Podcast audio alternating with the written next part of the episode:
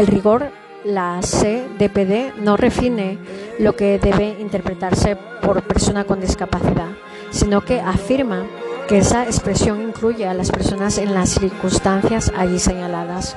Con ello, se, entiende que este artículo debe interpretarse como un piso, a partir del cual cualquier otra interpretación que beneficie o amplíe su marco protector será bienvenida y deberá ser aplicada de lo señalado en el preámbulo, inicio y en el artículo 1, 2 y en línea con el modelo social podemos identificar que la discapacidad en la CDPD está constituida por la interacción de dos elementos.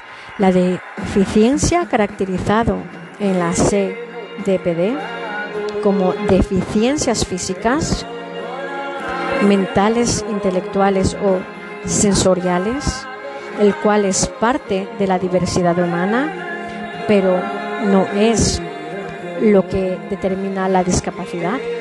Y particularmente el concepto de barrera que impide o limita el goce de los derechos humanos en igualdad de condiciones con los demás. Así, el modelo social integra una dimensión social al reconocer la existencia de barreras en la sociedad que limitan o impiden el ejercicio de derechos. A diferencia del modelo médico que considera a la persona con discapacidad como anormal, por lo cual debe rehabilitarse o quedar excluida.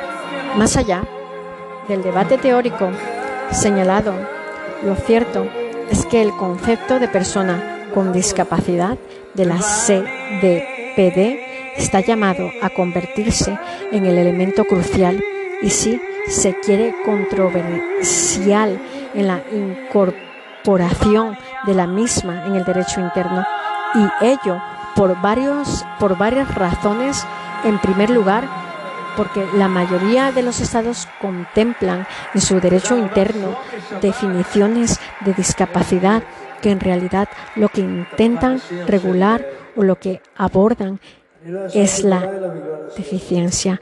En segundo lugar, porque la mayoría de dichas definiciones se materializan en la participación mediante un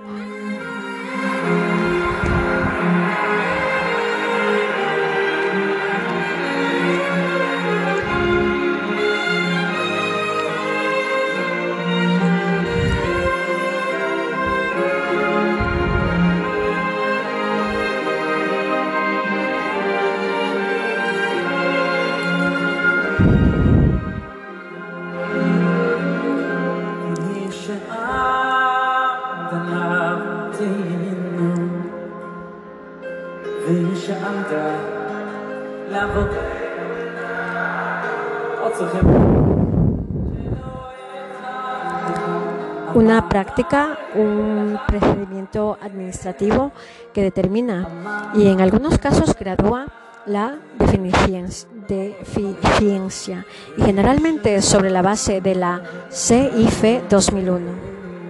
En tercer lugar, porque la mayoría de dichos estados definen discapacidad, deficiencia, con el objeto de proporcionar un marco regulatorio de tipo asistencialista, acceso a pensiones, tratamientos de rehabilitación, beneficios fiscales, beneficios para el transporte público, etc.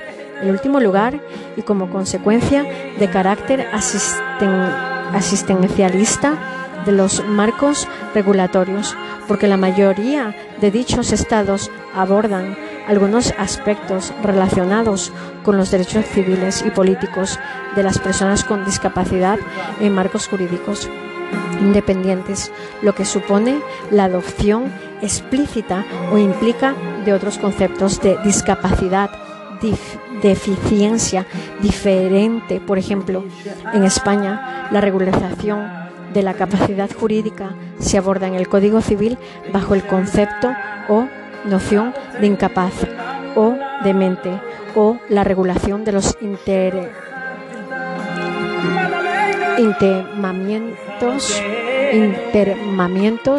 forzosos se aborda en leyes especiales de salud mental bajo el concepto o noción de enfermos mentales.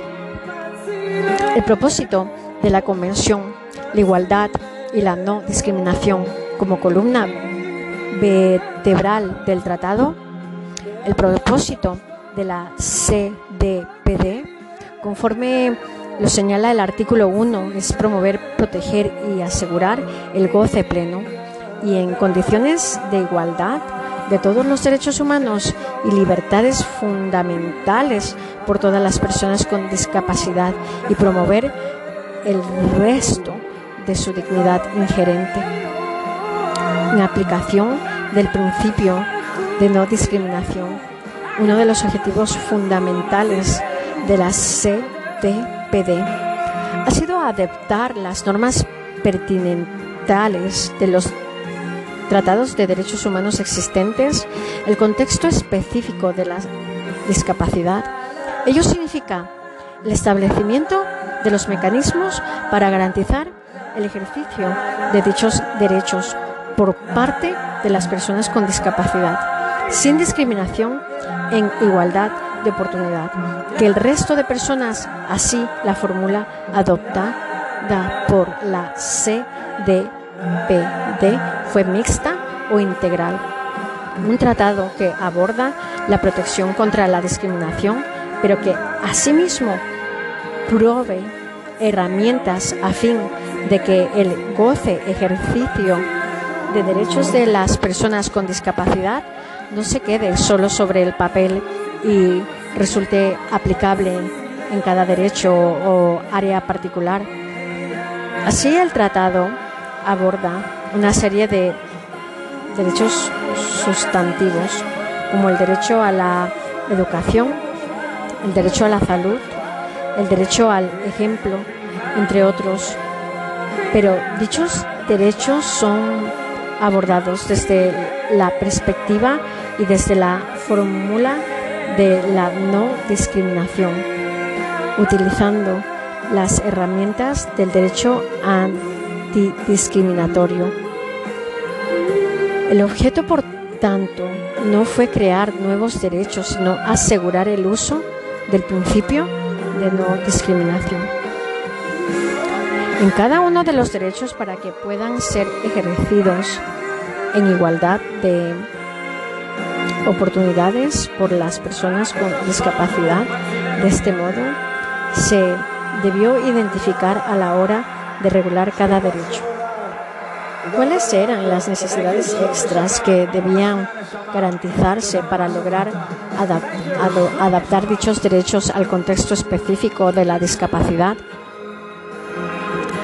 Por ello, se puede afirmar que nos encontramos frente a una convención comprensiva que por un lado reafirma la titularidad de las personas con discapacidad en el disfrute de los derechos humanos y libertades fundamentales, pero que asimismo establece ciertas herramientas y garantías específicas para el goce, el ejercicio de estos derechos en igualdad de condiciones que el resto de las personas. Así, el principal reto a la, redacción de los derechos amparados por la CDPD fue el de incluir en cada derecho específico la perspectiva de igualdad y no discriminación, para lo cual fue preciso identificar respeto de cada uno de ellos, las medidas necesarias para que tal derecho pueda ser ejercido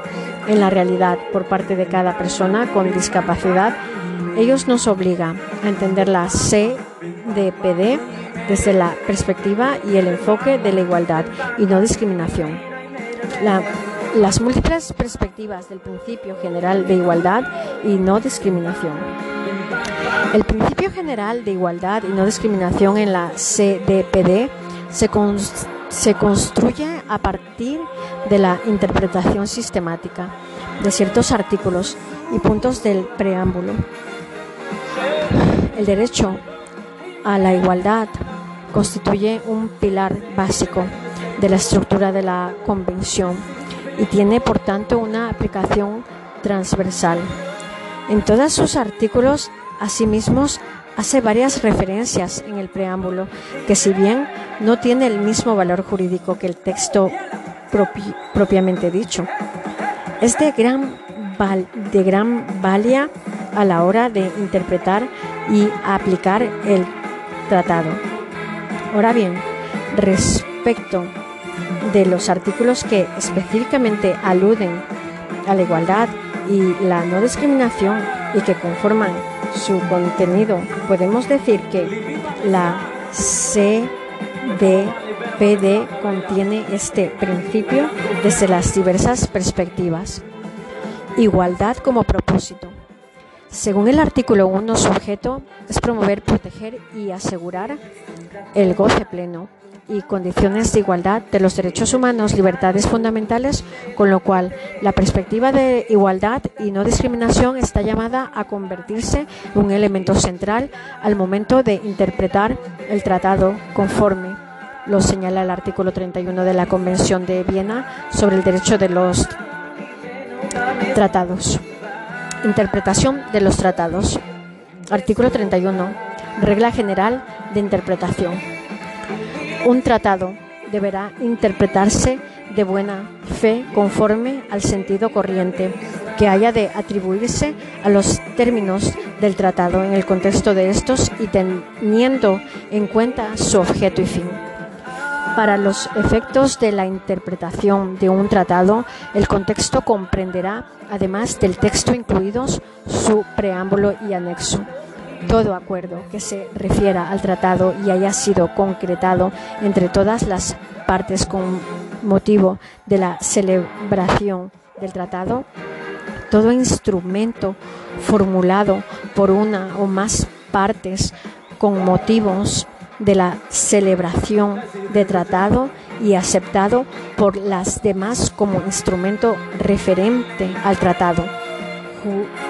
Juntamente con el contexto, habrá de tenerse en cuenta todo acuerdo ulterior entre las partes acerca de la interpretación del tratado o de la aplicación de sus disposiciones toda práctica ulteriormente seguida en la aplicación de tratado, por lo cual conste el acuerdo de las partes acerca de la interpretación del tratado.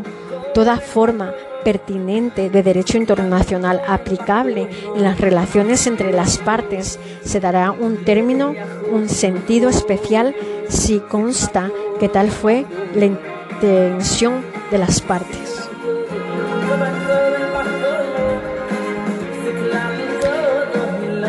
perspectiva de igualdad y no discriminación está llamada a convertirse en un elemento central al momento de interpretar el tratado conforme lo señala el artículo 31 de la Convención de Viena sobre el derecho de los tratados.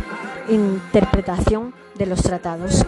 Artículo 31. Regla general de interpretación. Un tratado deberá interpretarse de buena fe, conforme al sentido corriente que haya de atribuirse a los términos de tratados en el contexto de estos y teniendo en cuenta su objetivo y fin. Para los efectos de la interpretación de un tratado, el contexto comprenderá, además del texto incluido, sus preámbulos anexos.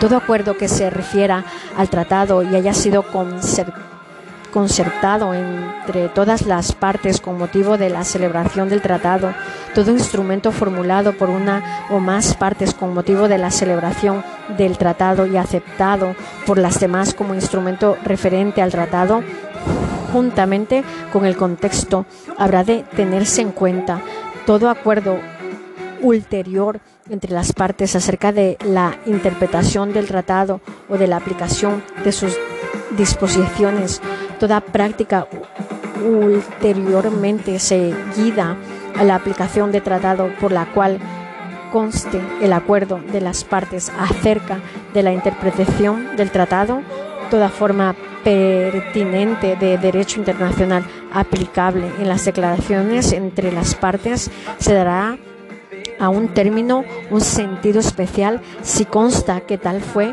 la intención de las partes. Igualdad como principio. Según el artículo 3 de la CDPD, prevé como principios la no discriminación, la igualdad de oportunidades, la participación e inclusión plena y eficaz y efectiva en la sociedad, el, el respeto por la diferencia y la aceptación de las personas con discapacidad como parte de la diversidad y la condición humana y la accesibilidad. Todas estas son diferentes facetas del contenido del principio de igualdad que deben ser muy tenidas en cuenta a la hora de interpretar y aplicar la Convención. Igualdad como obligación. Conforme al artículo 4.1, los Estados se comprometen a asegurar y promover el pleno ejercicio de todos los derechos humanos y libertades fundamentales de las que por las personas son eh, y, que tienen discapacidad sin discriminación alguna por motivo de discapacidad. Pero más allá de la obligación general del artículo 4, en los párrafos siguientes la CDPD precisa y detalla aún más el contenido de dicha obligación al comprometer a los estados partes.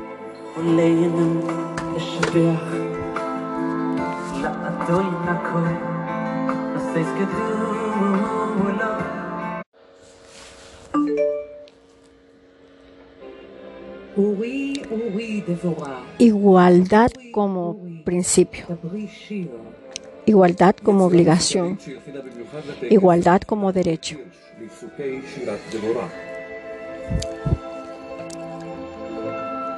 Todas estas son diferentes facetas del contenido del principio de igualdad que deben ser muy tenidas en cuenta a la hora de interpretar y aplicar la Convención. Igualdad como obligación. Conforme al, artículo 4.1, los Estados se comprometen a asegurar y promover el pleno ejercicio de todos los derechos humanos y libertades fundamentales de las personas con discapacidad, sin discriminación, algunas por motivo de discapacidad. Pero allá de las obligaciones general del artículo 4 en los párrafos siguientes del CDPD, precisa y detalla aún más el contenido de dicha obligación al comprometer a los Estados partes a tomar todas las medidas pertinentes, incluidas medidas legislativas para modificar o derogar leyes, reglamentos, costumbres y prácticas existentes que constituyan discriminación contra las personas con discapacidad. Y a tomar todas las medidas pertinentes para que ninguna persona, organización o empresa privada discrimine por motivo de discapacidad. Igualdad como derecho.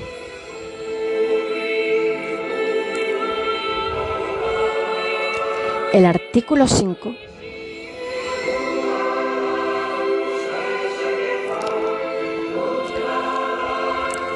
de la CDPD recoge en sus cuatro inicios, incisos las diferentes dimensiones del derecho a la igualdad y a la no discriminación. En primer lugar, el inicio 1 establece el deber del Estado parte de reconocer que todas las personas son iguales ante la ley y en virtud de ella, y que tienen derecho a la igual protección legal y a beneficiarse de la ley en igual medida sin discriminación alguna. Se trata de una fórmula general de igualdad, formal, pero que tiene importantes consecuencias en su implementación al derecho interno de los estados puestos que la CDPD PD reafirma y obliga a los Estados partes a visibilizar la perspectiva de la discapacidad como un colectivo a categoría específica a par de otros grupos como las mujeres, los niños, las personas mayores, las minorías raciales, etc. El segundo lugar el inicio 2 establece la obligación de los Estados partes de prohibir toda discriminación por motivo de discapacidad y de garantizar a las personas una protección legal, igual y efectiva contra la discriminación por cualquier motivo. Se trata de la fórmula de igualdad de oportunidades, la cual debe ser leída en conjunto con la definición de discriminación por motivo de discapacidad recogida en el artículo 2. Se trata de la forma de igualdad de oportunidades, la cual debe ser leída en conjunto con la definición de discriminación por motivo de discapacidad, recogida en el artículo 2. En tercer lugar, el inciso establece la obligación de los Estados partes de tomar las medidas pertinentes para asegurar la realización de ajustes razonables a fin de promover la igualdad y eliminar la discriminación se trata de la fórmula de igualdad de resultados, la cual debe ser leída en conjunto con la definición de ajustes razonables recogido en el artículo 2. Finalmente, el inciso 4 aclara que las medidas específicas que sean necesarias para acelerar o lograr la igualdad de hecho de las personas no serán consideradas discriminatorias. Se trata de la fórmula de discriminación positiva que reconoce la necesidad y el deber de los Estados partes de adoptar medidas de carácter específico destinadas a prevenir o compensar las desventajas o especiales dificultades que tienen las personas con discapacidad en la inclusión y participación plena en los ámbitos de la vida política, económica, cultural y social. The ten virgins. Você lembra das dez virgens? There were five virgins that were wise. Cinco eram, uh, uh, eram sábias. And five virgins. E cinco eram tolas. Did not obey. Não obedeceram. They were lazy. Eles, elas eram preguiçosas. They Fish, dried chicken, broccoli, and salad, these are the foods we're told we have to eat. And if we want to lose weight, slim down and look our best.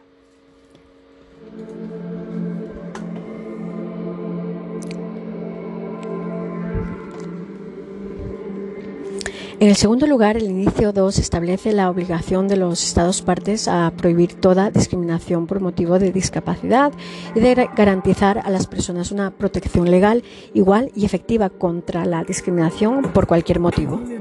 Se trata de la fórmula de igualdad de oportunidades, la cual debe ser leída en conjunto con la definición de discriminación por motivo de discapacidad, recogida en el artículo 2. En tercer lugar, el inicio 3 establece la obligación de los Estados partes de tomar las medidas pertinentes para pertinentes para asegurar la realización de ajustes razonables a fin de promover la igualdad, eliminar la discriminación. Se trata de la fórmula de igualdad de resultados, la cual debe ser leída en conjunto con la definición de ajustes razonables recogido en el artículo 2. Finalmente, el inicio 4 aclara que las medidas específicas que sean necesarias para acelerar o lograr la igualdad de hecho de las personas no serán consideradas discriminatorias. Se trata de la forma de discriminación positiva y que reconoce la necesidad y él debe ser y el, de, y el deber de los Estados partes de adoptar medidas de carácter específico destinadas a prevenir o compensar las desventajas o especiales dificultades que tienen las personas con discapacidad en la inclusión y participación plena en los ámbitos de la vida política, económica, cultural y social.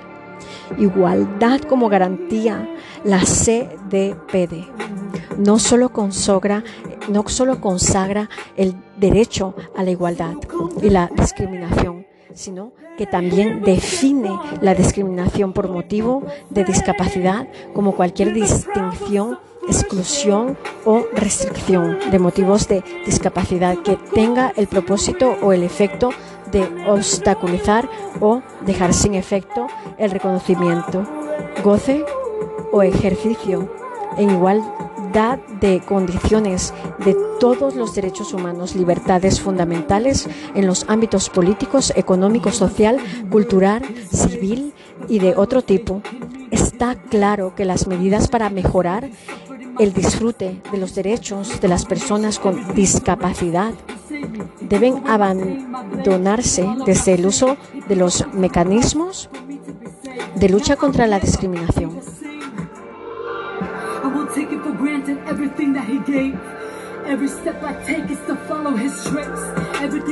Efectividad de la garantía de no discriminación por motivo de discapacidad. El concepto de discriminación por motivo de discapacidad probablemente sea la disposición de toda la CDPD que mayor impacto debería tener en las legislaciones antidiscriminatorias en materia de discapacidad en los derechos nacionales, debido a que incluye un concepto amplio y adecuado basado en el modelo social de la discapacidad. La definición de discriminación en la CDPD tiene varias particularidades que representan grandes logros. Probablemente la principal es la de servir de base interpretativa de todos los derechos de las personas con discapacidad en el derecho interno en cada estado. Con ello, podría afirmarse que el concepto de discriminación por motivo de discapacidad recogido en el CDPD tiene las siguientes características.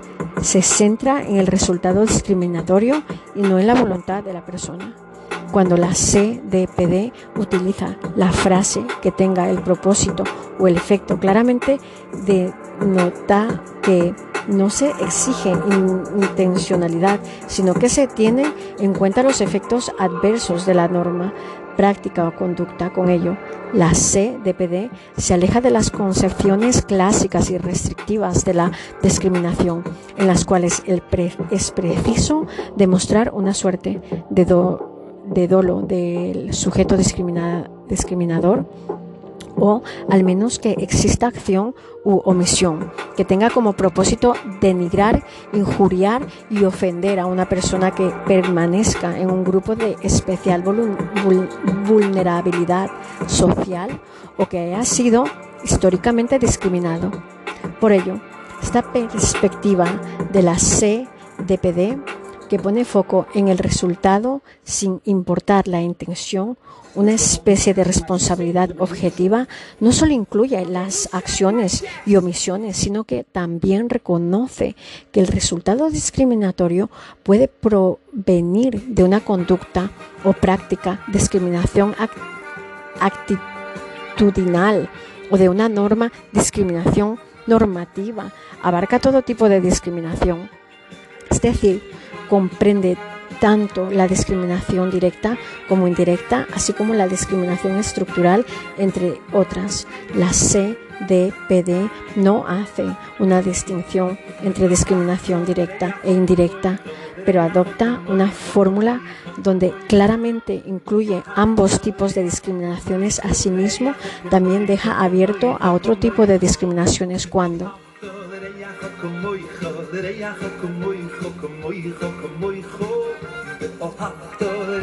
al final del artículo 5 dice, incluye todas las formas de discriminación donde podríamos incluir a las represalias. Comprende la discriminación no solo a las personas con discapacidad, sino por motivo de discapacidad. De este modo, lo que prohíbe la norma en la discriminación por motivos de discapacidad, por lo que se podría sostener sostenerse que dicha formulación pone el acento sobre, la sobre el fenómeno de la discriminación más que en las peculiaridades de la persona, conforme a lo anterior. Las personas pueden ser discriminadas por motivo de discapacidad, no teniendo ellas mismas una discapacidad y ello se puede generar en menos tres situaciones determinadas, personas percibidas socialmente como personas con, con discapacidad a nivel nacional. La mayoría de los estados que poseen algún tipo de normativa específica sobre discapacidad suelen certificar generalmente por medio de un procedimiento administrativo cuando una persona puede ser considerada legalmente como persona con discapacidad como consecuencia de ello susceptible de acceder a las prestaciones o derechos que el ordenamiento positivo le confiere. La, la modalidad de certificar mediante un documento puede generar grandes injusticias respecto de que aquellas personas que no reúnen los requisitos legales para ser considerados como personas con discapacidad, pero que sin embargo son percibidas a tratadas socialmente como personas con discapacidad. La CDPD amplía el marco de protección contra la discriminación por motivo de discapacidad para cubrir todos estos casos. Personas que han tenido un o pueden tener una discapacidad.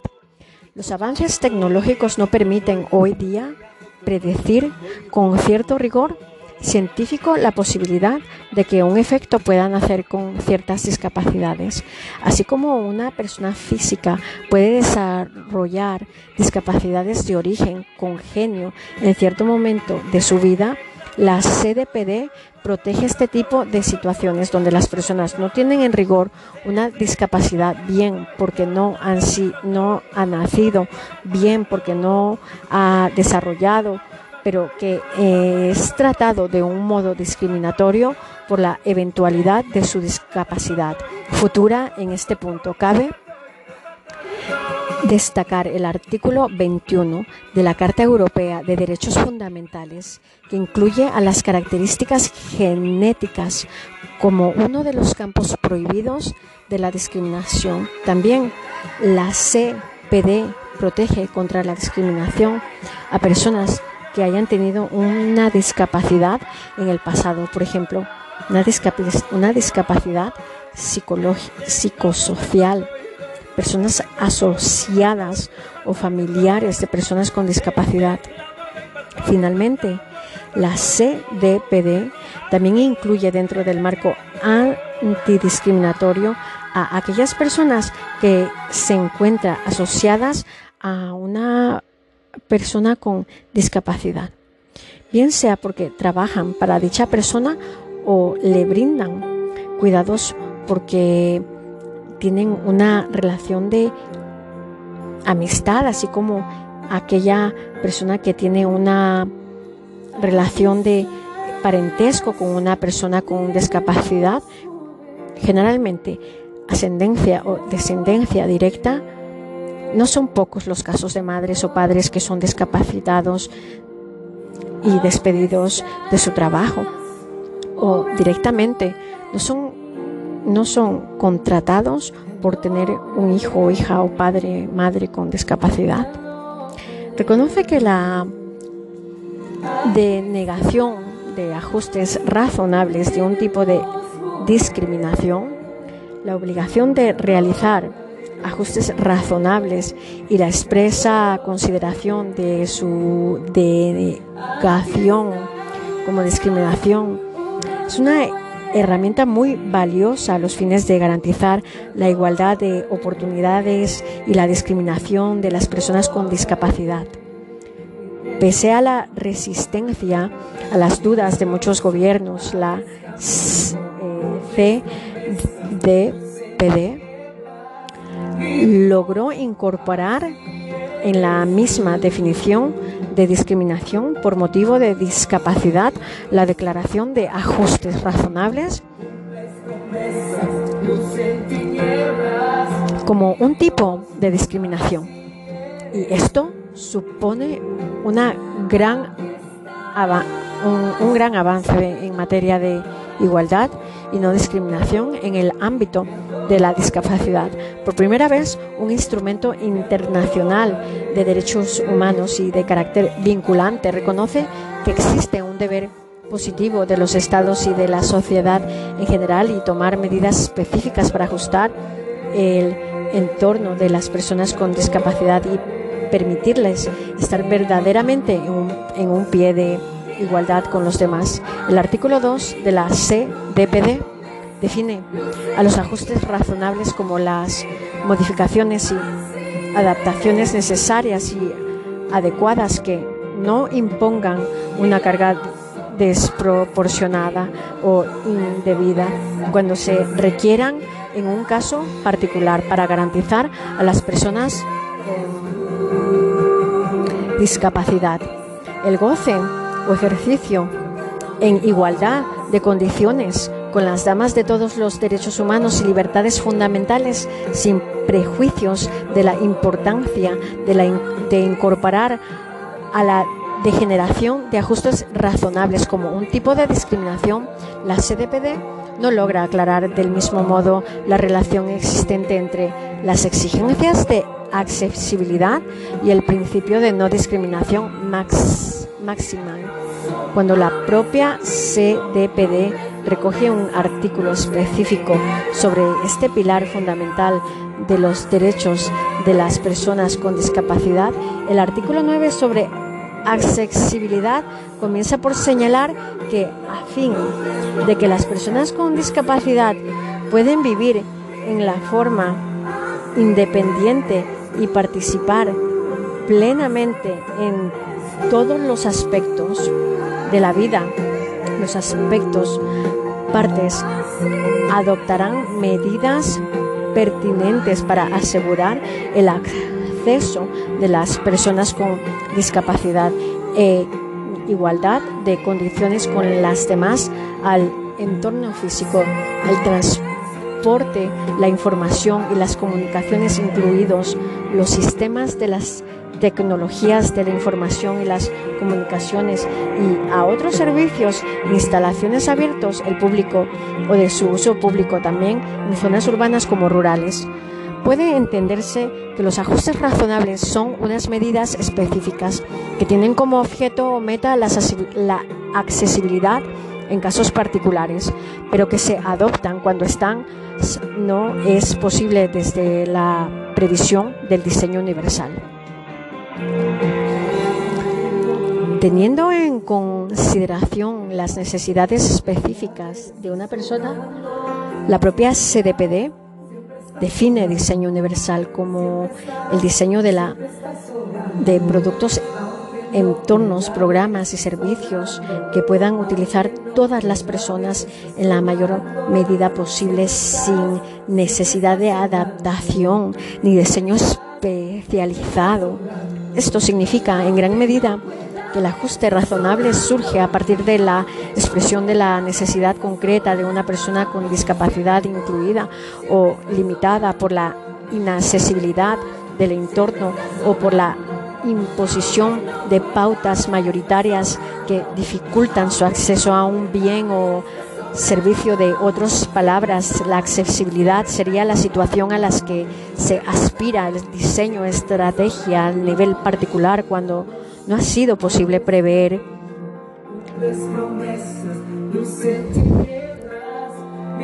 Desde el diseño universal, mientras la CDPD parece dejar claro que la denegación de ajustes razonables habilita a la persona con discapacidad a reclamar su cumplimiento por vía del derecho anti, anti discriminatorio. No parece que la misma vía puede ser guiada ante la inaccesibilidad del entorno, de los productos o de los servicios. Pareciera como si la CDPD hubiera dado el paso a reconocer el derecho subjetivo a toda persona con discapacidad a los ajustes razonables, pero no hiciera lo propio ante la falta de acceso la Convención prevé la discriminación por ausencia de accesibilidad en la misma definición de discriminación por motivo de discapacidad de manera implícita y al momento de establecer que el incumplimiento de la obligación de realizar un ajuste razonable es discriminación de manera expresa. Por tanto, si una persona con discapacidad viera restringido, limitado o impedido el goce o ejercicio de cualquier derecho en igualdad de condiciones con el resto de los ciudadanos en razón de su discapacidad por falta de accesibilidad, podrá acudir a los tribunales a través de dicha garantía, es decir, por violación del derecho a la igualdad. La distinción que se propone va más allá de una mera cuestión semática, ya que tiene importantes consecuencias jurídicas. Cuando el Estado fija unas condiciones de accesibilidad, el dicho acto está evaluando la razonabilidad, la proporcionabilidad de la exigencia. Por ello, una vez aprobadas legalmente las condiciones, no cabría en el obligado a cumplirlas excepción alguna basada en la razonabilidad o proporcionalidad, entre otras cuestiones. No podría alegar que la carga esté desproporcionada o indebida. En cambio, en materia de ajustes, al aplicarse a una persona particular y en un caso concreto las consideraciones de razonabilidad y proporcionabilidad puede legalmente discutirse. La no discriminación exige una especificada especificidad para su efectiva aplicación.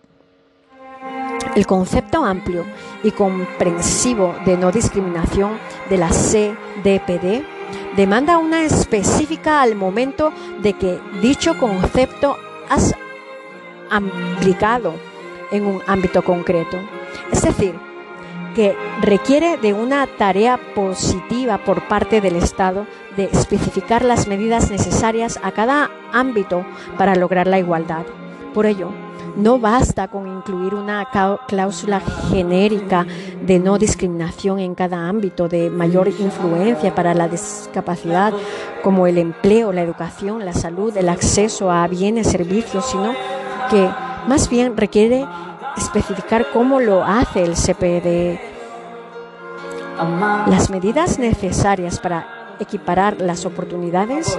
De este modo, y tomando en cuenta que la discriminación contra cualquier persona con razón de su discapacidad constituye una, una vulneración de la dignidad y el valor inherentes del ser humano, la CDPD establece una serie de obligaciones internacionales hacia los estados, partes tales como asegurar y promover el pleno ejercicio de todos los derechos humanos y las libertades fundamentales de las personas con discapacidad sin discriminación alguna por motivos de discapacidad. Tomar todas las medidas pertinentes, incluidas medidas legislativas para no dificar o derogar leyes, reglamentos, costumbres y prácticas existentes que constituyan discriminación contra las personas con discapacidad. Reconocer que todas las personas son iguales ante la ley y en virtud de ella, y que tienen derecho a la igual protección legal y a beneficiarse de la ley en igual medida, sin discriminación alguna. Prohibir toda discriminación por motivos de discapacidad y garantizar a todas las personas con discapacidad protección legal igual y efectiva contra la discriminación por cualquier motivo. Adoptar todas las medidas pertinentes para asegurar la realización de ajustes razonables no considerar discriminatorias las medidas específicas que sean necesarias para acelerar o lograr la igualdad de hecho de las personas con discapacidad, adoptar medidas pertinentes para asegurar el acceso de las personas con discapacidad en igualdad de condiciones con las demás al entorno físico el transporte, la información, las comunicaciones, incluidos los sistemas y las tecnologías de la información y las comunicaciones y las y a otros servicios en, en instalaciones abiertos al público o de su público tanto en zonas urbanas como rurales. Luchar contra los estereotipos, los prejuicios, las prácticas nocivas, respeto de las personas con discapacidad, incluidos los que se basan en el género o la edad en todos los ámbitos de la vida. Principios generales. Lejos de ser una mera proclamación retórica, los principios generales del artículo 3 reflejan el, el cambio del paradigma de la CDPD hacia el modelo social y sirven de base interpretativa para el resto de las disposiciones del tratado donde existan sombras o ambigüedades en la CDPD, las mismas deben ser resueltas a la luz de los principios generales y aunque no pueda sostenerse un orden de prioridad o jerarquía entre los principios, no resulta casual que el primer lugar, la CDPD, hable de la dignidad inherente, la autonomía individual, incluida la libertad de tomar las propias decisiones y la independencia de las personas con discapacidad, convención hace del logro de la autonomía de las personas con discapacidad uno de sus principales objetivos, a pesar de que la autonomía es esencialmente la base desde donde se construye la lógica del discurso de los derechos. No es mencionada en ningún instrumento internacional de derechos humanos y la razón de ello es que, de acuerdo con la clásica idea liberal de los derechos, la autonomía se presume como el fundamento de dichos derechos y por tanto no es necesario especificarla. Sin embargo, la autonomía personal ha sido históricamente, o al menos desde la Ilustración, un bien negado y cercenado a las personas con discapacidad, en especial a las personas con discapacidades intelectuales o mentales, con lo cual construir un verdadero discurso de derechos y que incluya a todas las personas con discapacidad, sin partir desde el reconocimiento de la autonomía, que por otro lado es lo que ha permitido construir la idea de dignidad humana de Secan. Está muy reciente, no parece algo posible. Por ello, la Convención reconoce la autonomía moral para que las personas con discapacidad puedan manejar sus propios asuntos y esta agencia no se encuentra basada en el paradigma de la independencia, sino en el de la interdependencia, el cual establece que capacidad y apoyos pueden coexistir. Este paradigma de la interdependencia que permite a la autonomía y a los apoyos coexistir supone un avance significativo que la Convención ha realizado al momento de establecer un régimen de derechos para las personas con discapacidad. Más allá de las claras voces del artículo 3, también es importante interpretar sus silencios. Ni el artículo 3 ni el resto del tratado encontramos referencias hacia la idea de protección o de mejor interés de las personas con discapacidad El artículo 3 entiende que el mejor modo de mejorar la vida de las personas con discapacidad no es protegerlas, sino reconocer y garantizar sus derechos. En otras palabras, existe, sin duda alguna, un profundo mm, mensaje en la Convención. Esto es que las personas con discapacidad no son objeto de, de cuidado, sino sujetos que gozan de derechos humanos en igualdad de condiciones con los demás. De ahí el valor fundamental de los principios como indicadores del cambio de paradigmas. Si vemos el resto de los principios, los mismos parecen concatenarse entre sí, formando un círculo lógico y cerrado donde el objetivo final es muy claro. La autonomía personal más los apoyos, obligaciones. La convención recoge obligaciones generales y específicas de los Estados partes en relación con los derechos de las personas con discapacidad. En cuanto a las obligaciones generales, los Estados deberán aprobar legislación y adoptar medidas administrativas para promover los derechos humanos de las personas con discapacidad, adoptar medidas legislativas y de otro tipo para acabar con la discriminación, proteger y promover los derechos de las personas con discapacidad en todos los programas y políticas y poner fin a cualquier práctica que constituya una violación de los derechos de las personas con discapacidad. Velar porque el sector público respete los derechos de las personas con discapacidad. Velar porque el sector privado y las personas respeten los derechos de las personas con discapacidad. Investigar y desarrollar bienes, servicios y tecnología accesibles para personas con discapacidad y promover ese tipo de investigación entre otros mm, interesados. Proporcionar información accesible sobre tecnologías de apoyo a las personas con discapacidad.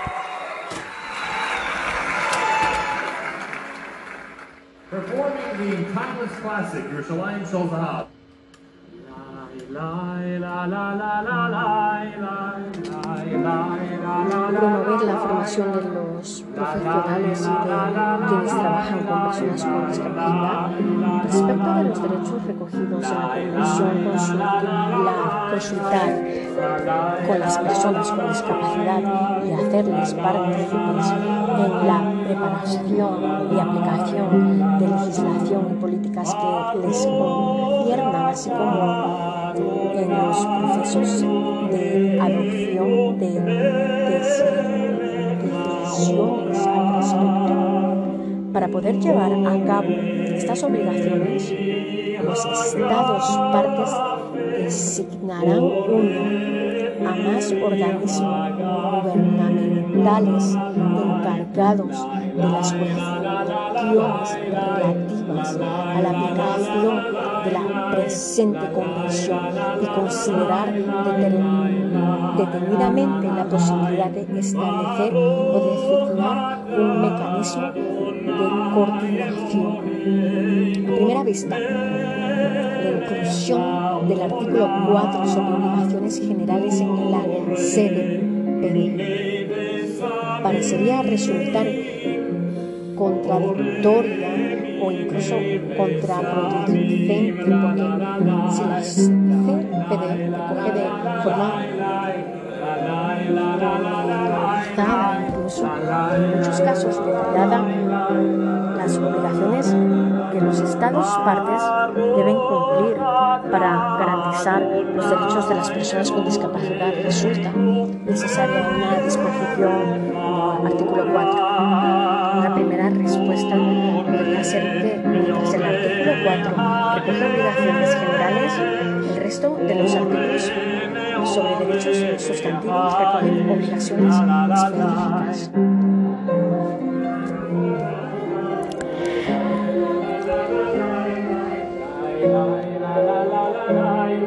Aunque esta respuesta está técnicamente acertada, no resuelta de forma práctica la necesidad de este de esta distinción o incluso cabría cuestionarse sobre la diferencia jurídica existe entre una obligación general y una obligación específica a la luz del derecho internacional de los derechos humanos.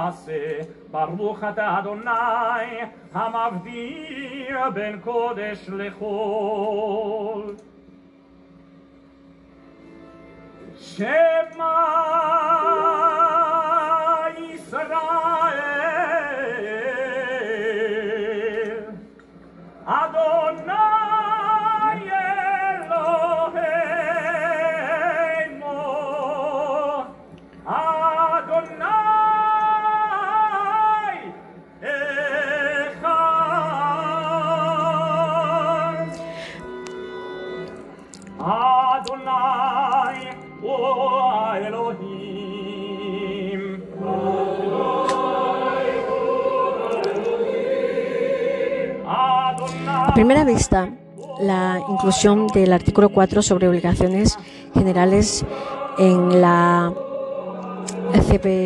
CDPD parecía resultar contradictoria o incluso contraproducente, porque si la CDPD recoge la forma pormenorizada, incluso en muchos casos detallada, las obligaciones que los Estados partes deben cumplir para garantizar los derechos de las personas con discapacidad, resulta necesaria una disposición como el artículo 4. Una primera respuesta podría ser que mientras el artículo 4 recoge obligaciones generales el resto de los artículos sobre derechos sustantivos recogen obligaciones específicas, aunque esta respuesta está técnicamente acercada de no, no resuelve de forma práctica la necesidad de esta distinción o incluso cabría cuestionarse sobre la diferencia jurídica existente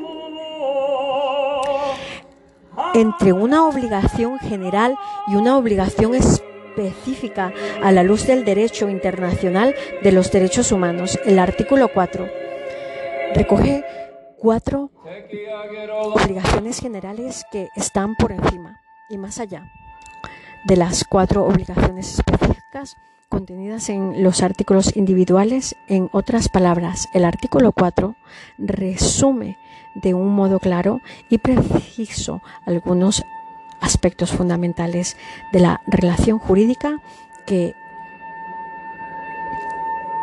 la entrada en vigor del tratado genera respeto de cada Estado parte. Es decir, no pretende resumir el complejo listado de acciones u omisiones que cada Estado debe hacer o no hacer.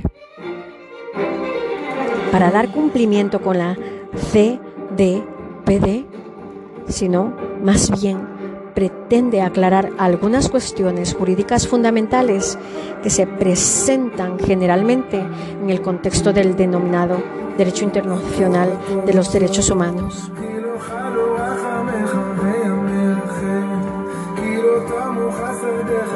En este sentido, el desarrollo de la jurisprudencia internacional en materia de derechos humanos, la evolución de la doctrina, sobre todo en virtud de la interdependencia, indivisibilidad y universalidad de los derechos humanos.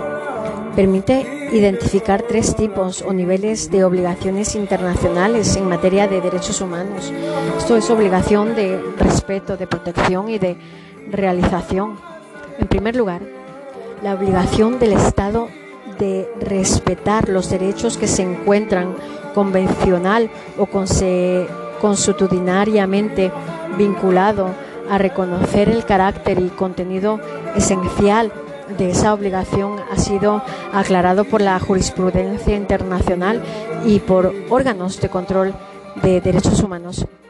En términos generales, se trata de una obligación de las llamadas de no hacer, ya que se exige del Estado principalmente una abstención de su accionar que puede que pueda de algún modo menoscabar los derechos protegidos. La obligación de respetar significa no violar, no acción o por omisión alguno de los derechos reconocidos en las condiciones de derechos humanos. La obligación de respetar los derechos reconocidos no debe asimilarse con la clásica división entre derechos